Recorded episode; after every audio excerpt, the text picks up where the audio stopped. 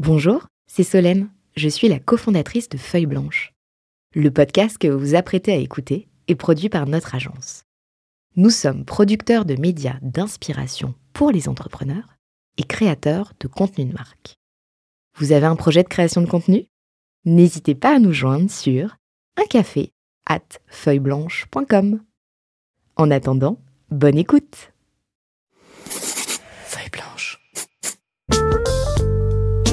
40 nuances de Sista. Les Sista du Next 40 comme vous ne les avez jamais entendus, animés par Solène Etienne, cofondatrice du Brain Studio Feuille Blanche. Parce que vous entendrez encore trop peu de voix féminines parmi les dirigeants du Next 40, nous avons voulu avec Olivier et Thomas féminiser à notre manière ce palmarès des champions de la tech en proposant à leurs dirigeants de mettre en lumière une femme entrepreneur qu'ils admirent. Bonjour, je suis Solène Etienne, cofondatrice de Feuille Blanche et je vous propose de découvrir les 6 stars du Next 40. Une capsule clin d'œil au collectif du même nom porté par deux femmes entrepreneurs, Céline Lazorte et Tatiana Jama. Non, ce n'est toujours pas Solène Etienne au micro, mais ça ne saurait tarder. En tout cas, c'est moi qui ai l'immense plaisir aujourd'hui d'échanger avec Morgane Oana. Bonjour Morgane. Bonjour. Tu es la cofondatrice de De facto et tu as une mission, soutenir les PME en Europe. Et ça tombe bien, des PME en Europe, il y en a beaucoup et elles ont besoin de soutien. Donc ensemble, on va se plonger euh, dans euh, votre univers et essayer de comprendre aussi euh, ce qui se passe dans la femme derrière l'entreprise, si tu le veux bien. Avec plaisir. Sans bullshit. Ouais, avec plaisir. Eh ben, pour démarrer, euh, je t'ai demandé de choisir une musique pour me parler de, de De facto et tu m'as choisi quelque chose. Alors tu vas l'expliquer très bien, mais, mais on l'écoute et je pense que sans avoir annoncé le nom de la chanson, on va très vite deviner euh, le titre. Le pourquoi, exactement. Je peux chanter. Hein. Il va commencer à pleuvoir. Eh ben, on l'attend tellement là. On tourne en pleine canicule.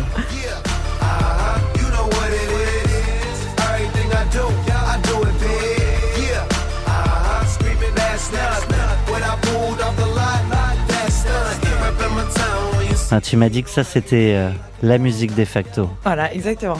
On aime beaucoup euh, bah, le jaune et le noir. Euh, et donc de manière nos couleurs et donc de manière très simple, on a choisi Black and Yellow. Et donc ça c'est la musique qu'on entonne à quel moment dans la vie de la boîte? On l'a entonné euh, avant de mettre notre premier prêt, notre premier prêt, premier déploiement à payer. On a, on a, on l'a pas mal, euh, on l'utilise pas mal. Release d'une nouvelle feature, euh, test en prod, on, voilà. On l'utilise à plein de moments de la vie de la boîte. Quoi. On oublie souvent de fêter les, les petites ou les grandes victoires dans la vie entrepreneuriale. Ça, c'est quelque chose qui, qui vous tenait à cœur? Oui, après, c'est vrai qu'on même si ça nous tient à cœur, on réalise à quel point on le fait en fait très peu. Et donc en mettant une musique, en essayant de créer des instances, etc., ça nous rappelle de le faire en fait. Parce qu'on se dit oui, c'est important de le fêter, personne va dire le contraire. Euh, et après, on est pris dans la dans la machine du quotidien et puis on oublie euh, l'auditoire. Alors, on va soulever le capot pour découvrir la machine au quotidien euh, de facto. Euh, concrètement, euh, aujourd'hui, ça, quand quand quand j'ai parcouru ce que vous faisiez, moi je vous connaissais euh, de nom, j'avais jamais utilisé la solution euh, et en, en, en, préparant un peu notre échange, euh, j'avais le sentiment qu'il y avait trois offres et en fait non, c'est une offre complète à destination des, des entrepreneurs. Exactement. En gros, de manière très simple, euh, donc Jordan, mon associé, et moi-même étions chez Spendesk et on travaillait avec des PME au quotidien. Euh, et quand on a commencé à sortir un peu de Paris neuf, du monde ultra financé, euh, bah, en fait, on, on, se confrontait à pas mal de problématiques de trésorerie. Des entreprises qui nous disaient j'aimerais beaucoup utiliser Spendesk, c'est une super solution, mais j'ai pas le cash. Euh, pour euh, dépenser aujourd'hui. J'attends. Parce que vous êtes rencontré donc chez Spendesk. D'ailleurs, je je l'ai pas dit en introduction, mais tu as été choisi comme sista par Rodolphe Ardan, donc un des cofondateurs de, et dirigeants de, de Spendesk. Exactement. Euh, donc voilà, donc j'ai eu la chance de rencontrer ben, donc Rodolphe et, et Jordan assez tôt dans l'aventure. Euh, je suis arrivée, euh, j'ai été mise en relation avec euh, donc euh, Rod et Joe. J'avais pas de scorecard. Euh, je sortais du conseil, donc je savais pas faire grand chose à part des Excel et des et des présentations PowerPoint. Et on m'a pris sur un rôle un peu flou, qui était un rôle de couteau suisse et assez rapidement, j'ai monté l'équipe partenariat chez Spandesk. Je reviens du coup sur De facto. Voilà. donc un enjeu, un, un sujet de trésor pour des milliers voire des millions de PME. Exactement, euh, qui sont bloqués par euh, deux choses principalement, ce qu'on voit aujourd'hui. Euh, c'est la distribution. En fait, euh, le monde du prêt est un monde à marge très faible. Euh, et donc, elle est distribuée en direct à chacune de ces PME est une opération qui est très peu rentable en fait. Euh, si on prend le coût du risque, etc., c'est très compliqué. C'est la première chose qu'on réalisait qui bloquait ces PME aujourd'hui. Et la deuxième chose, c'est le scoring.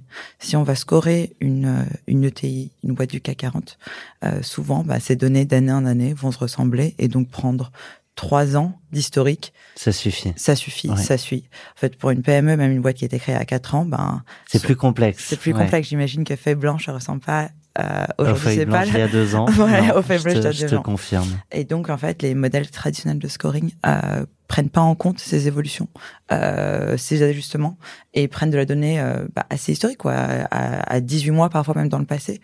Euh, et donc, nous, en, en essayant de changer l'accès à la donnée, de changer ce paradigme, ben, en fait, on a accès à une donnée beaucoup plus fraîche, beaucoup plus récente.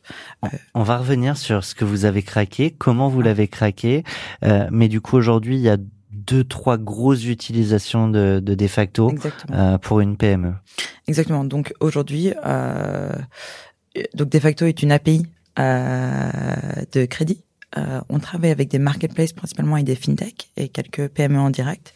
Et l'idée finalement, c'est qu'une PME souhaite soit financer ses achats, soit encaisser ses, euh, ses créances euh, clients plutôt, et donc peut par le biais de ses outils au quotidien le faire avec des facto bien sûr. Donc il y a ce cette cette première marche qu'il a fallu euh, craquer, gravir, peu importe comment on le dit, mais de pouvoir déployer plus facilement euh, la solution. Donc ça, du coup, je l'entends que ça passe par des marketplaces et des fintech et des fintech. Exactement. Euh, ces marketplaces, en fait, notre euh, une de nos croyances de fond, c'est que bah, les PME vont de plus en plus s'équiper soit vont acheter sur des marketplaces spécialisés, euh, soit vont utiliser des fintech, bah, typiquement pour prévoir leur trésorerie, pour euh, euh, gérer bah, tout leur quotidien. Et donc en fait, on, il y a toute une nouvelle donnée, toute une nouvelle canal de distribution en fait qui s'est ouvert ces quelques dernières années. Et il manquait la brique financement. Et il, manque, la brique financement, exactement. C'est comme ça que vous êtes arrivé. Exactement un exemple très concret, je crois que vous bossez avec Malte. Exactement. je trouve ça intéressant d'avoir des case studies, des, des ouais, un peu, ouais, donc très pour projeter les, les, auditeurs. Bien sûr, donc euh, bah, dans le cas de Malte, euh, il faut se dire qu'il y a des freelances d'un côté qui vont bosser avec des grands groupes. Un grand groupe de base euh, paye 60 jours après la fin de la mission. Ça, c'est sur le papier. voilà, sur le papier. Euh, et il suffit que la mission soit un peu longue. Euh, et en fait, un freelance peut se retrouver à être payé euh, ben, cinq mois plus tard. Euh, c'est des gros trous de trésor, euh, c'est des gros décalages. Et donc, une des valeurs de Malte est de payer les freelances ben, à la fin de la mission ou même plus tôt. Euh, et aujourd'hui, ils font ça avec De facto. Donc ça, c'est le premier sujet qu'il a fallu craquer. C'était quoi le... scoring Ouais. scoring est un est le nerf de la guerre dans cette dans cette industrie. Euh, puisque c'est une des seules euh, industries où on peut gagner et perdre énormément d'argent en fait. Euh, et si tu prêtes à des gens qui ne rembourseront jamais, euh, tu y perds. Exactement, euh, sachant qu'on veut toujours prêter à des bons prêteurs, et il faut déjà définir ce qu'est un bon prêteur et savoir bien les identifier.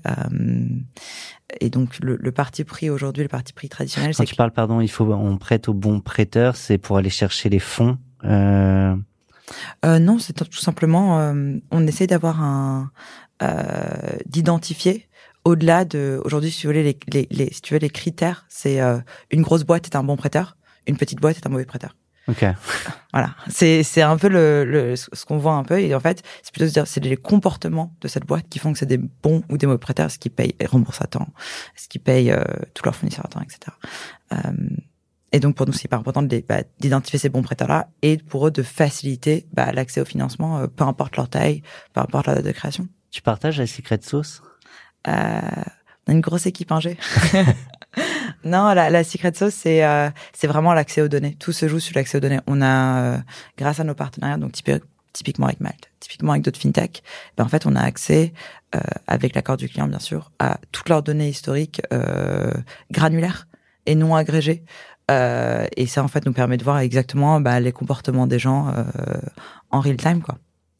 Comment on passe euh, du monde de l'Excel et du PowerPoint euh, au monde de la data? Euh, il faut en parler à mon CTO. Euh, non, mais euh, il faut en parler à mon CTO. Le, le, la base, c'est construire la bonne infra pour qu'on puisse absorber toutes ces Ouais. données. C'est des données vachement différentes. Et après, c'est les bonnes équipes derrière, quoi. Dans les actus relativement récents, donc il y a une seconde levée, Une série A euh, de 15 millions, euh, si je dis pas de bêtises, avec euh, Northzone, euh, mais pas que, ouais, Et headline. qui étaient les deux euh, fonds euh, qui étaient là depuis le début. Exactement. Ouais. Et, euh, et aussi euh, une grosse, le, alors ça c'est en equity, mais une grosse partie en dette Exactement. de 25 millions. De 25 millions avec Viola, Ouais. un fonds israélien. Premier investissement pour eux en France. Exactement. Je suis bien renseigné. hein. Ouais. Comment on va les chercher? Ah, c'est compliqué ça. Ouais. Ça c'est euh, ça c'est la vraie secret. Euh, c'était un- c'est un long procédé. Ouais. Euh, quand on se lance dans un dans le milieu du lending, il y a le sujet de poulet l'œuf.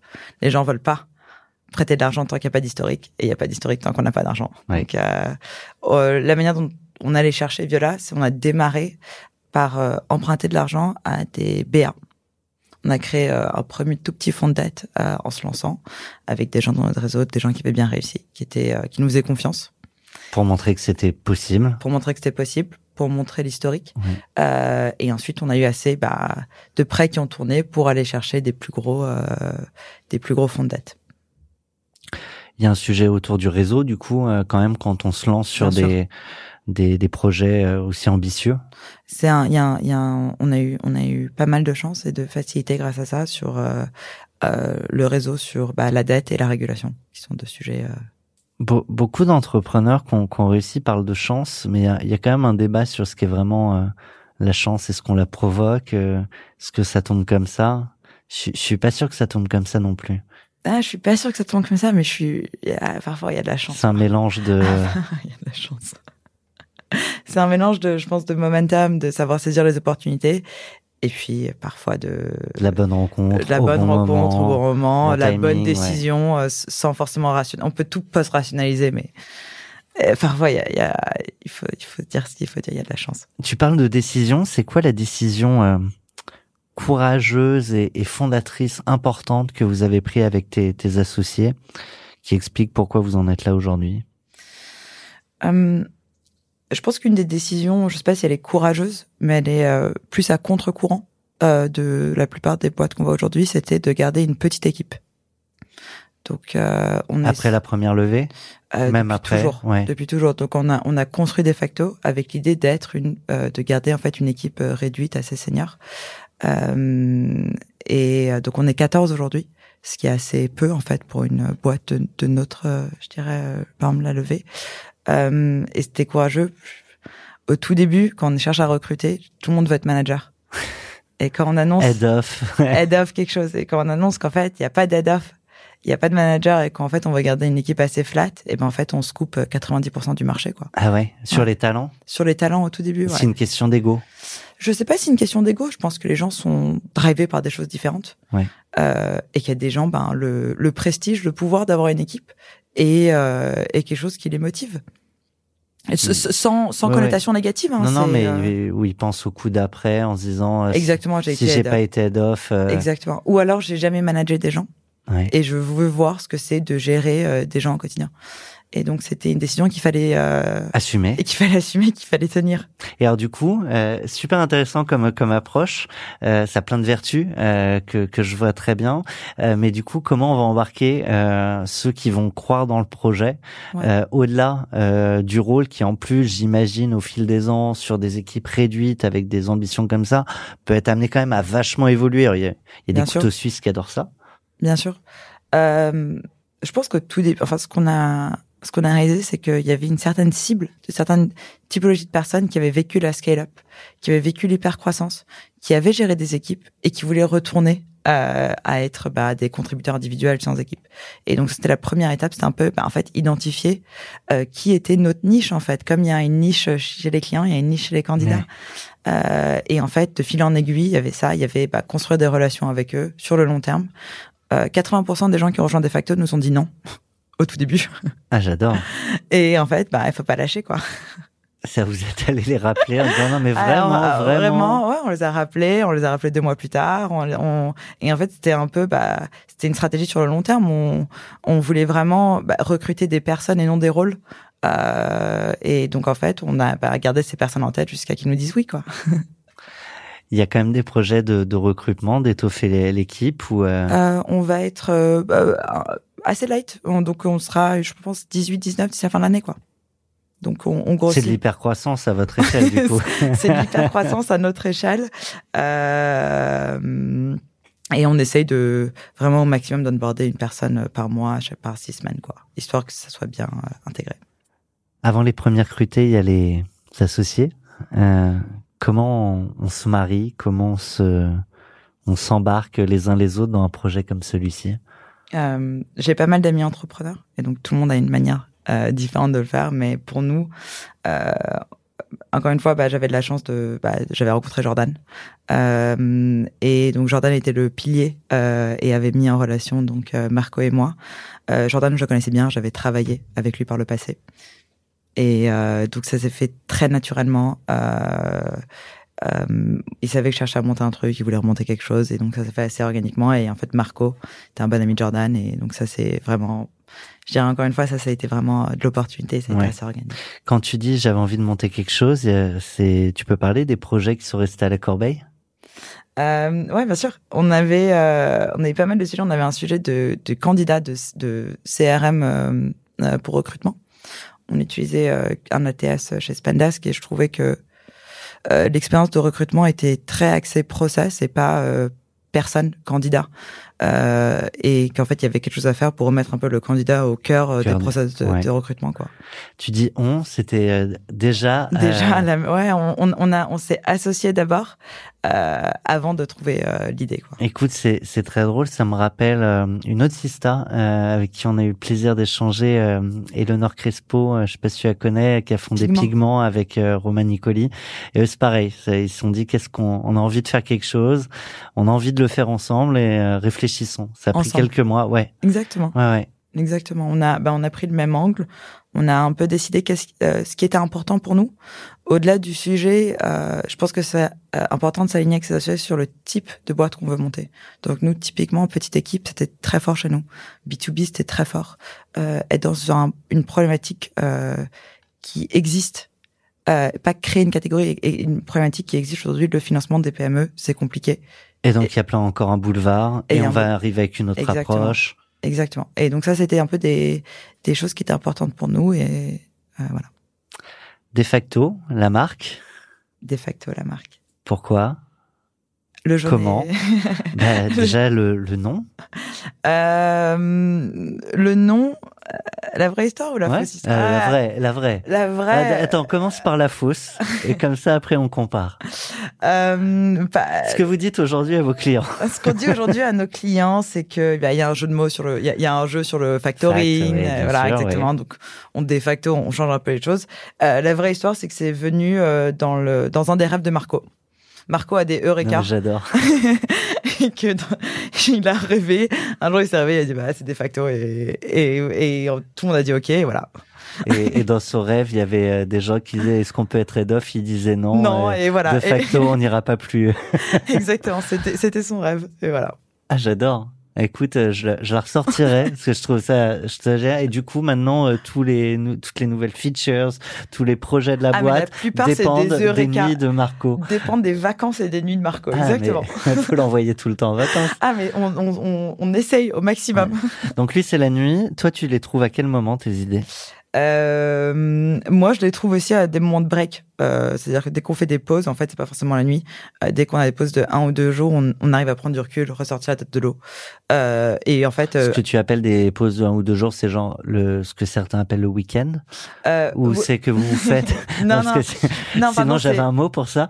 Euh, ou des fois, vous dites, là, on fait deux, deux jours off pour. euh, Non, c'est plutôt le week-end, mais il faut il faut pas y penser le week-end en fait. C'est plutôt ça. Euh, euh, je trouve que la difficulté quand entrepreneur, c'est on y pense tout le temps. Euh, que ce soit le week-end, la semaine, ça veut pas dire qu'on travaille, qu'on n'y pense pas. Euh, et donc il faut intentionnellement euh, faire autre chose, donc faire du sport, voir des amis, se distraire pour. euh, ouais. s'inspirer, respirer. Non, parce que si on devance tout, à un moment, moi, j'ai- plus de séquences, c'est pas parle grave. trop vite. Non, Ah. non, non, pas de problème. Non, mais je peux, on peut réadapter, on, on le fait bien dans l'ordre qu'on veut. euh, Mais, mais du coup, je reste là-dessus, euh, sur, sur cette, euh, ce besoin de prendre du recul en tant qu'entrepreneur.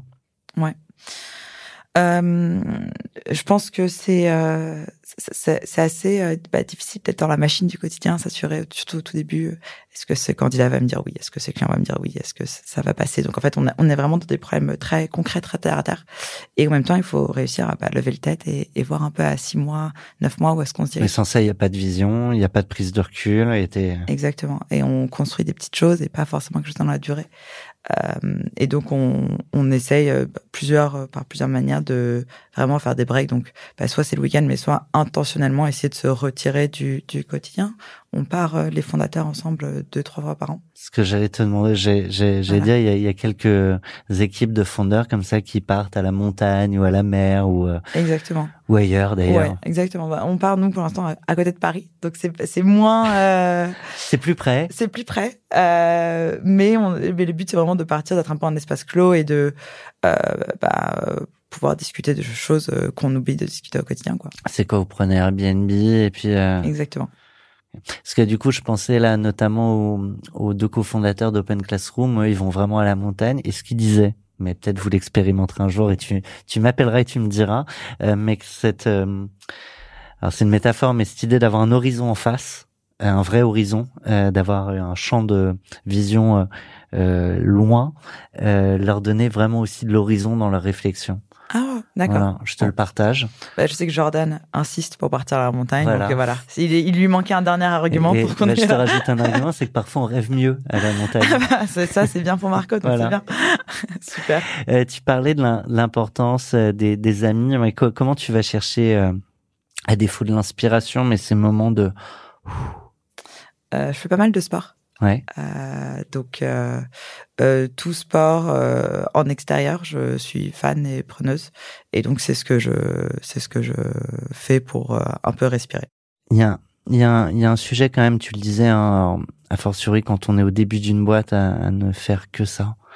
Euh, voire même à faire des gros renoncements amicaux, familiaux, sportifs, de, de, tout, oublier, voire même de, de s'oublier. Ça, c'est, quelque chose que euh, vous avez posé aussi en, en tant qu'associé, ce, ce besoin à un moment pour chacun? Euh, on on l'a posé assez clairement euh, au début. Euh, on avait parlé à pas mal de d'entrepreneurs qui avaient bien réussi et qui nous disaient euh, la ressource la plus rare au début, c'est toi et ta santé mentale. Et donc euh, fais tout pour la protéger. Il y a pas de boîte en fait. Quand on est que trois, bah il y en a un qui tombe, il y a, a plus de boîte quoi. Donc on avait tout fait pour essayer de la protéger, tout en étant réaliste que c'est plus difficile qu'être salarié quoi. Il y a Ah, Il y a des Il y a- horaires il particuliers, y a des particulières. rythmes. Exactement, exactement. On parle peu de la santé mentale des entrepreneurs. Ouais. non, c'est vrai, j'en parlais encore à midi. Euh, que que c'était un sujet sur lequel euh, même les entrepreneurs, et pour plein de bonnes et ou de mauvaises raisons, ne n'allaient pas quoi. Ouais. n'allait pas. ouais. ouais. Bah, je pense c'est juste, euh, c'est- c'est des, c'est, euh, il y a pas mal de pression, il y a pas mal de responsabilités, euh, surtout quand on commence à avoir des salariés. Euh, et donc, euh, il faut réussir à, à trouver bah, les moments où on arrive à Son respirer. et- équilibre. exactement son équilibre. Quoi. Ce qui est pas forcément juste de travailler de 9h à 5h, hein, c'est chacun son équilibre.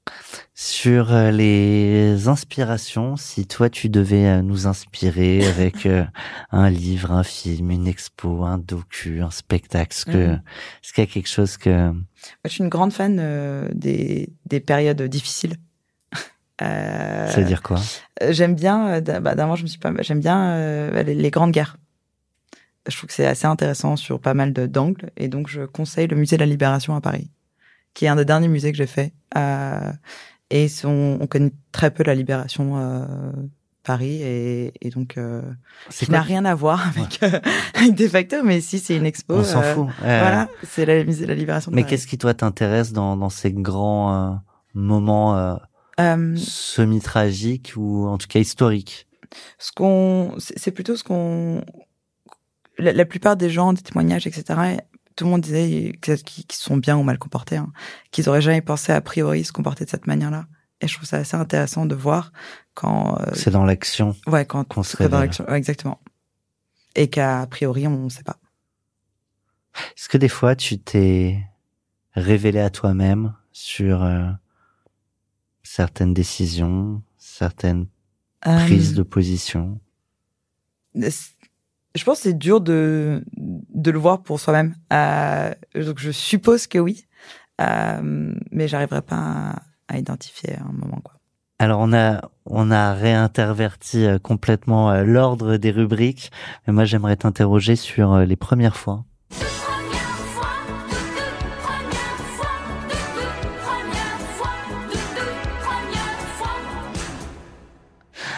Il y a une musique pour tout. Il y a une musique pour tout, c'est bien. Quoi, que tu sais, j'ai mon petit piano là, je suis je suis prêt à C'est quoi la musique de Feuille Blanche alors? Feuille blanche Tu vois? Ah, Sobre. Pragmatique, sobre, Ouais, efficace. efficace, straight to the point. Euh, donc on était sur les premières fois. Euh, premier apprentissage, Morgane? Euh, premier apprentissage. Euh, Il y a un angle spécifique Non. à l'apprentissage? C'est volontairement. euh, C'est volontairement flou. Euh, premier apprentissage. euh, Premier, je sais pas si c'est premier apprentissage, mais euh, c'était ce que j'ai réalisé. Donc, j'ai- j'ai fait quelques années en conseil. Euh, et en fait, je suis arrivé avec des a priori de sujets qui m'intéressaient. Euh, je voulais travailler pour le secteur public. Je voulais travailler. Euh, euh, je, je travaillais principalement à Casa et donc euh, sur le continent africain sur des sujets de croissance, euh, sujets d'agriculture. Et en fait, ce qu'on réalise, c'est que il y a des thèmes qui nous intéressent, mais que ce qui fait vraiment la différence, c'est les équipes avec lesquelles on bosse.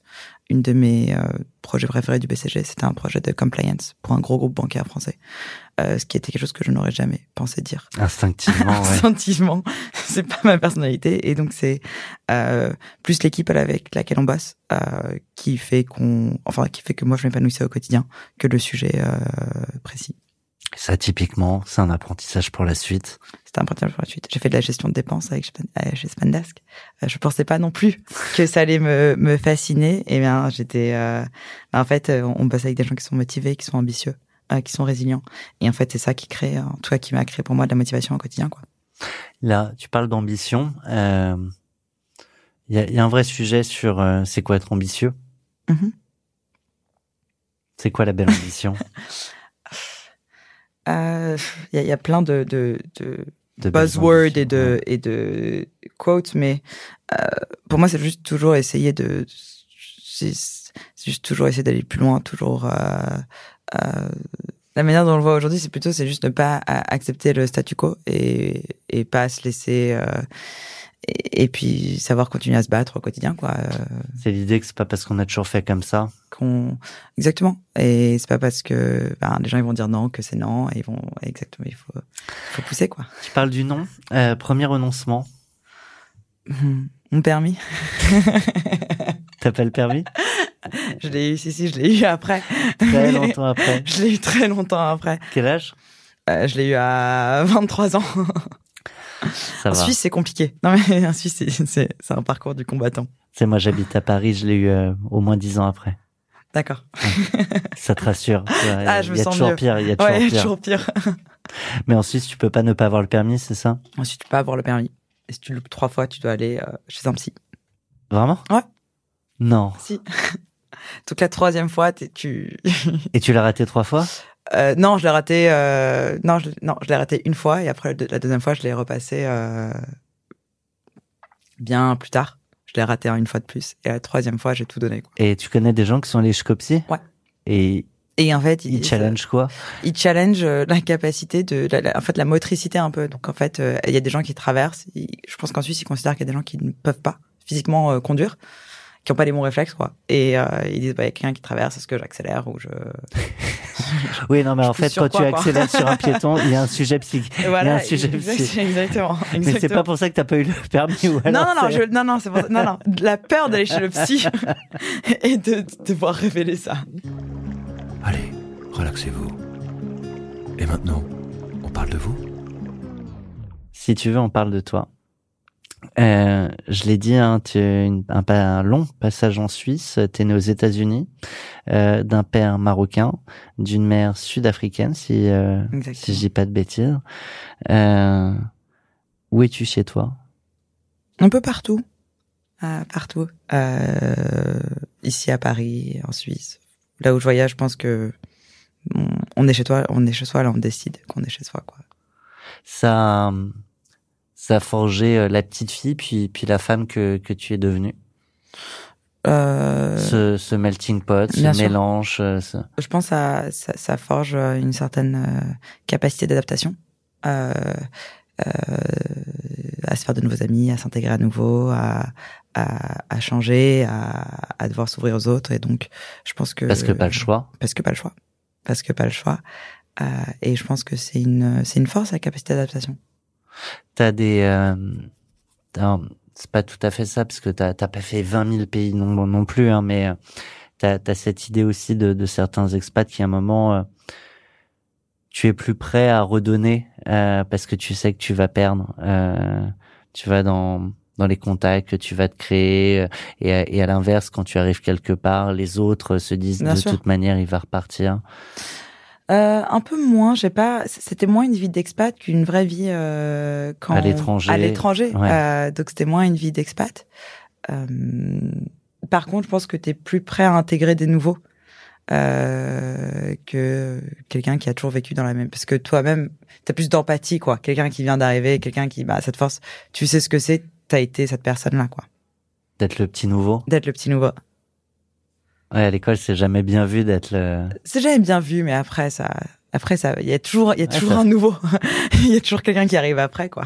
et puis dans tous les cas ça forge Et dans tous les cas, ça forge exactement. Qu'est-ce que t'as, qu'est-ce que t'as gardé de ton enfance qui a, je reviens là-dessus, hein, mais qui a, qui a fait de toi la femme que t'es aujourd'hui? Je pense qu'il y a plein Non, de ferme les yeux, c'est, c'est le moment. euh, Je pense qu'il y a plein de choses. Si mes parents m'écoutent, ils vont être, je sais pas, je, sais pas à quoi ils vont s'attendre. Non, euh, non, je pense que c'est vraiment cette, euh, euh, cette idée qu'il faut toujours aller de l'avant, quoi. Euh, j'ai grandi dans une, avec une éducation qui disait euh, No matter what, the show must go on. Et, euh, et peu importe ce qui se passe, en fait, tant qu'on avance, eh ben, c'est déjà ça de gagner, quoi. Et je pense que c'est ce que j'ai le plus gardé de mon éducation.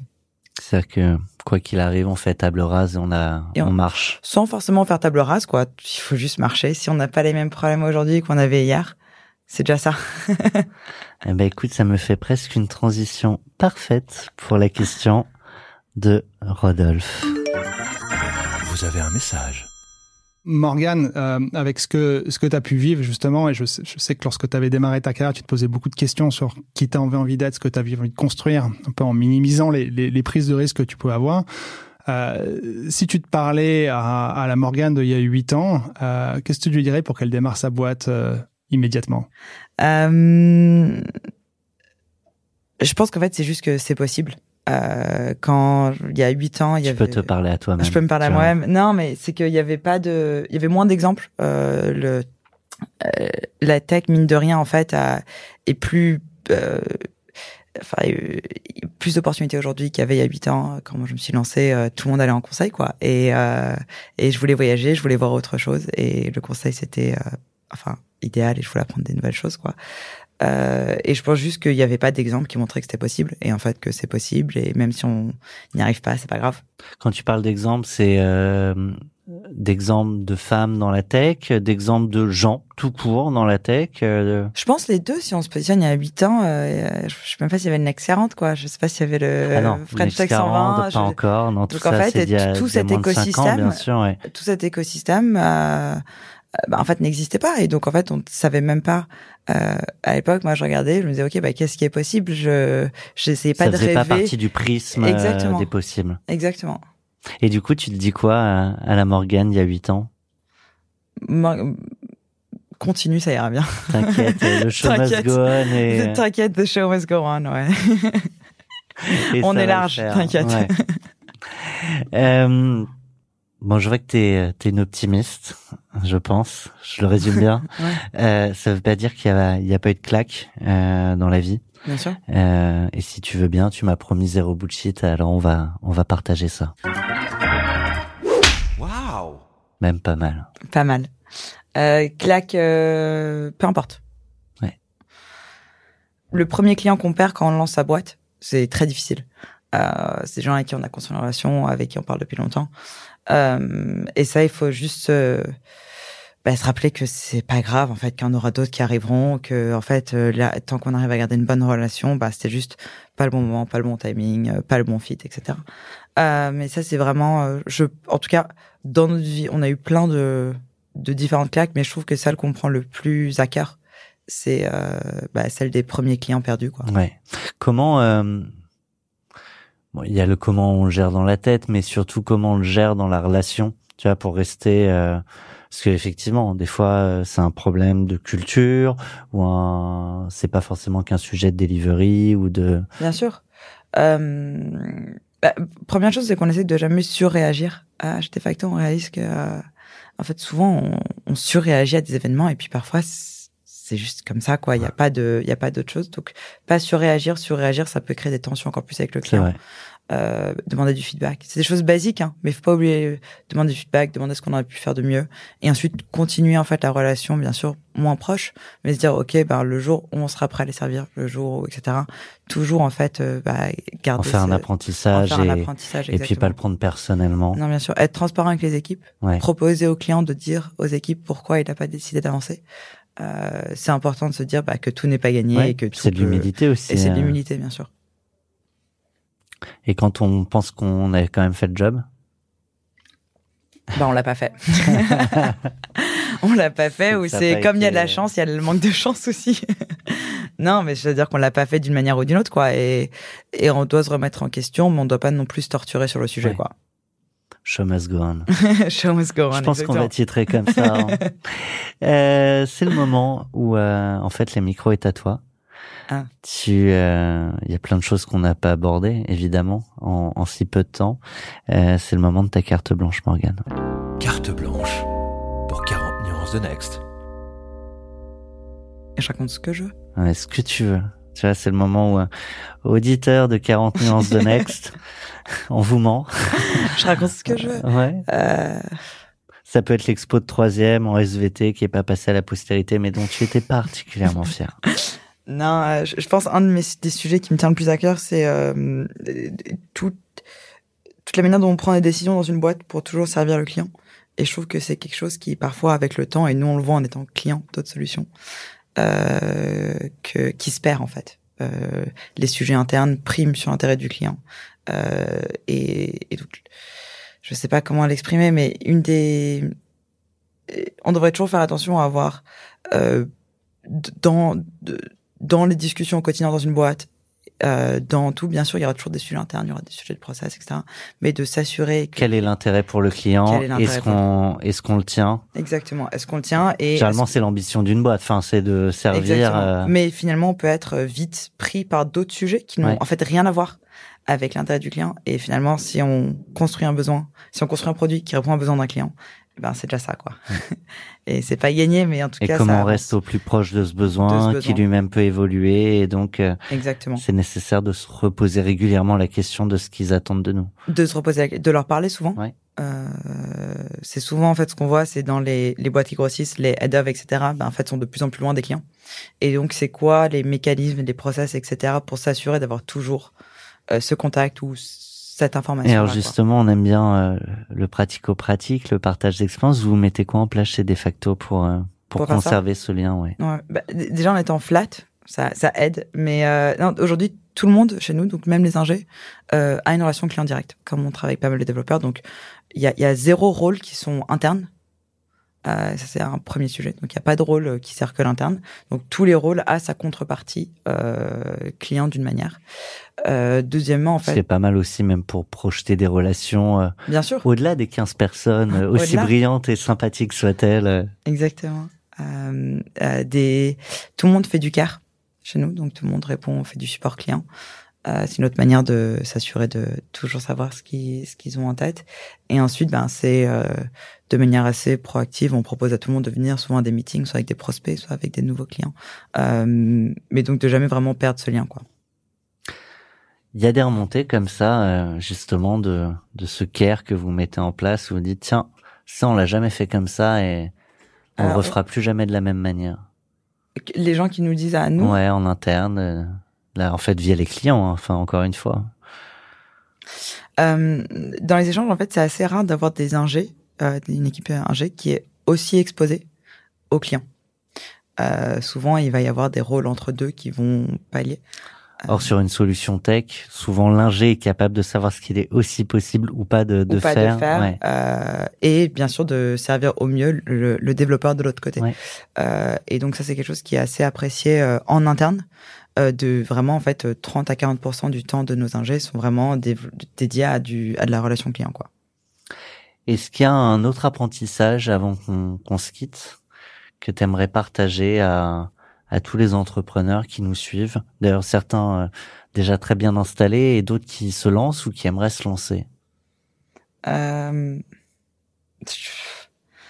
c'est pas un, je, pense c'est pas un apprenti enfin j'enfonce euh, j'enfonce une porte ouverte mais euh, je suis une grande pragmatique donc je pense c'est juste parmi tous les problèmes on oublie de se focaliser sur juste sur la base quoi et euh, et la base c'est C'est est-ce le que client. c'est le client et c'est les employés est-ce que est-ce qu'en fait les gens sont contents? Et les gens sont contents avec des en fait quand on les traite bien de manière humaine il n'y a pas besoin de de créer des process euh, hyper compliqués quoi genre il faut pas juste oublier la, la base d'être euh, d'humain entre eux et puis la relation client quoi Il suffit.